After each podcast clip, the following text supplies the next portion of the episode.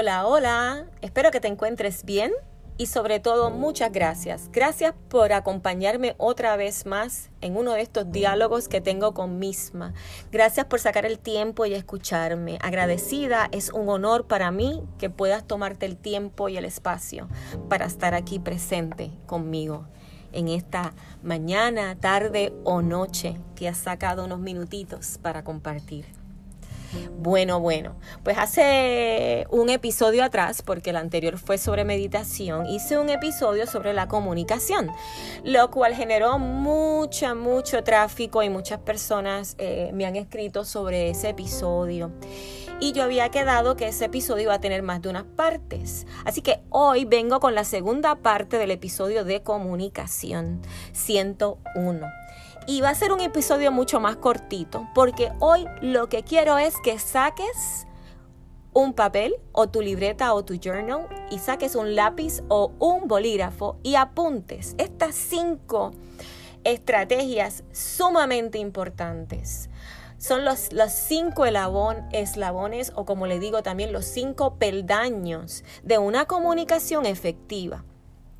Así que saca el lápiz, saca la libreta o, abre tu notepad, ¿verdad? En tu celular y quiero que copies estos cinco puntos importantes, porque quiero que evalúes cada uno de ellos, que hagas un proceso de autoevaluación. Los que me escuchan desde el inicio saben que yo doy mucho énfasis en la palabra de autoevaluación, de que tenemos que evaluarnos, autoanálisis y la responsabilidad de todo lo que hacemos o dejamos de hacer. Así que en estos cinco puntos que te voy a dar, para que copies, ¿verdad? Para que anotes, eh, verás luego con calma y quiero que hagas un proceso donde te evalúes y digas, ok, en este punto estoy bien, en este punto debo mejorar un poco, este punto pues no estoy clara o claro de cómo lo voy a trabajar. Pero al hacer este proceso vas a poder identificar dónde te encuentras en tu proceso de la comunicación. Bueno, ya he explicado eso, vamos para el punto número uno. Y el punto número uno tiene que ver con esto que estoy haciendo. Como de momento subo la voz porque quiero llamar tu atención o de momento le doy más énfasis a unas partes, ¿verdad? A unas sílabas de una palabra o en otros pues bajo mi tono de voz y hablo pues más bajito con más calma, porque quiero emanar paz, porque quiero llamar tu atención, pero de una forma más ecuánime.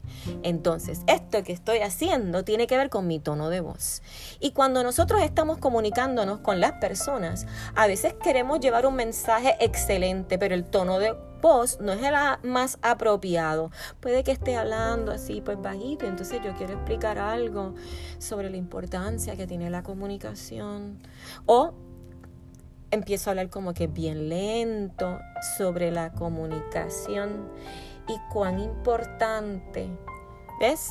O hablo muy fuerte y entonces eso te molesta cuando me estás escuchando con los audífonos. Pues mira, ahí te di tres ejemplos de cómo nosotros usamos el tono de voz y cuán importante es el tono de voz en cómo llega el mensaje a ese receptor, a esa persona que te está escuchando. Así que evalúa cuando tú estás hablando con las personas cuál es el tono que estás teniendo. Si eres muy bajito y la gente pues no te presta atención porque se va tu voz en la comunicación o eres tan lento que arrastras las palabras y puede que la gente se te duerma, o eres tan enfático y puedes tener tanta energía que también para algunas personas pues eso puede ser algo incómodo. Punto número dos, proximidad. ¿Cuán como ese sentido de intimidad, de que tú estás realmente mirando a la persona cuando le hablas y si no es de en, vivo y a todo color y lo estás haciendo entonces por verdad un webcam o lo estás haciendo por teléfono, que la persona sienta que tú lo estás atendiendo, que tú no estás hablando y mirando el celular, de que tú no estás mirando hacia el vacío o hacia otra persona. También la proximidad tiene que ver con el lugar, que hayas escogido un lugar apropiado para entablar ese diálogo, que no esté, que sea un, lugar donde esté libre de, libre de distracciones, que se sienta atenue con el mensaje que quieres llevar. Si vas a hablar algo delicado, pues no vas a ir de verdad a un lugar público donde tienes muchas personas al lado que te puedan escuchar como un restaurante. Pues a lo mejor debes irte a un parque o a una playa para hablar una conversación que es delicada, pero que quieres estar al aire libre, quieres estar en un lugar público porque temes que la otra persona pues pueda molestarse o, o se exacerbe la conversación. Entonces buscas un lugar público. Por darte un ejemplo, ¿ves? Así que proximidad y el ambiente, ¿sabes? La proximidad que tienes, la atención, el mirar, el lugar, el que realmente estés escuchando. Punto número tres que tengas un lenguaje asertivo, que cuando hables seas asertivo y pongas el cascabel al gato, que hables directamente, sin tapujos y sin expectativas también. Cuando hablamos de asertividad tiene que ver en la forma en que tú dialogas con la persona y que seas directivo y que el mensaje llegue directo y que no estés dando around the bush, dando vueltas, dando vueltas y no dices nada, o que te quedes con, asuntos inconclusos y por miedo no quieras decir todo lo que quieres expresar. Y lo otro es que no puedes tener expectativas. Si somos asertivos, también en nuestro lenguaje no podemos estar esperando que nos contesten exactamente lo que tú quieres escuchar. Así que tú sueltas la idea, tú sueltas la comunicación, tú sueltas el mensaje sin esperar nada a cambio. Tú estás simplemente comunicándote. Y vamos a ver entonces que viene de la otra parte y de ahí entonces partimos. Pero no podemos ir ya con unas expectativas de lo que tú esperas que la persona te responda, porque entonces realmente no es una comunicación, no es un diálogo, es un monólogo y que te digan que sí, que te pongan el sello de approve, de aprobación, y eso no es comunicación. Punto número cuatro. Es importante que escuches a la contraparte completamente, realmente escuchar antes de reaccionar. Porque si eres de las personas que cuando te están hablando tú interrumpes rápido, y no dejas a la persona terminar, pues no hay un proceso de comunicación porque estás interrumpiendo. Y al interrumpir quiere decir que la otra parte no se le está validando su espacio, no se le está validando su punto, no estamos respetando su diálogo.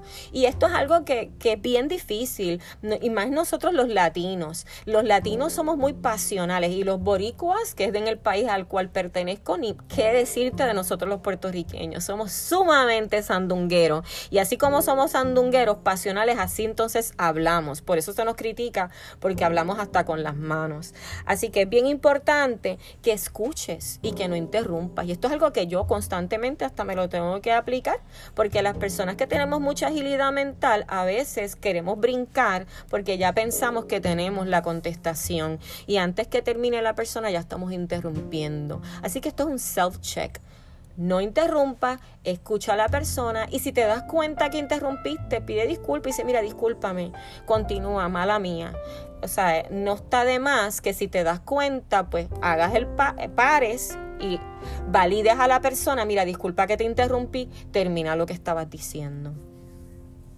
Número 5, la retroalimentación y la reacción tiene que ser sin carga, sin carga emotiva, sin juzgar, sin imponer. Cuando te estás comunicando y te dieron entonces el mensaje opuesto, ¿verdad? Tú, tú hablaste, ahora viene el mensaje de la, de la persona opuesta a ti que te está hablando, ¿no? Pues mira, número anterior, ¿verdad? Número uno lo tienes que escuchar, que fue lo que te, te dije en el punto número cuatro. Y número cinco es que esa retroalimentación, lo que tú vas a decir, ¿no? Lo que tú vas a contestar, esa reacción no puede tener carga emotiva. No puede venir de un coraje, de dolor, de molestia tiene que ser sin carga. Vamos a ver la comunicación por lo que es mensaje contra mensaje. No es que estoy molesta contigo por X o Y cosa que pasó ayer y entonces ahora en la comunicación traigo esa carga emotiva, lo que va a causar un impasse en el diálogo. ¿Ok? Así que importante que esa retroalimentación, que es lo que tú vas a decir para ¿verdad? a la persona sobre lo que te está proponiendo o tu reacción ante la situación, no tenga esa carga emotiva. Que no juzgues a la persona en su diálogo y lo que te está eh, presentando, ¿no? Sino que lo veas tal por cual, un mensaje. Así que visualiza siempre eh, que cuando estás dialogando y vas a escuchar y vas a reaccionar es como si tuvieras un libro. Tú no tienes carga emotiva contra el libro ni, ni contra el autor, tú simplemente estás como observando ese diálogo y entonces tú tomas tiempo, analizo lo que leí y luego pues decido si lo incorporo en mi vida o no. Pues así mismo, con esta. Este ejemplo que te he dado, debes ver la comunicación con los pares. Eh, que no voy a reaccionar inmediatamente, que voy a internalizar el mensaje y que no voy a poner carga en mi respuesta. ¿Ok? Así que Mira, cortito y preciso.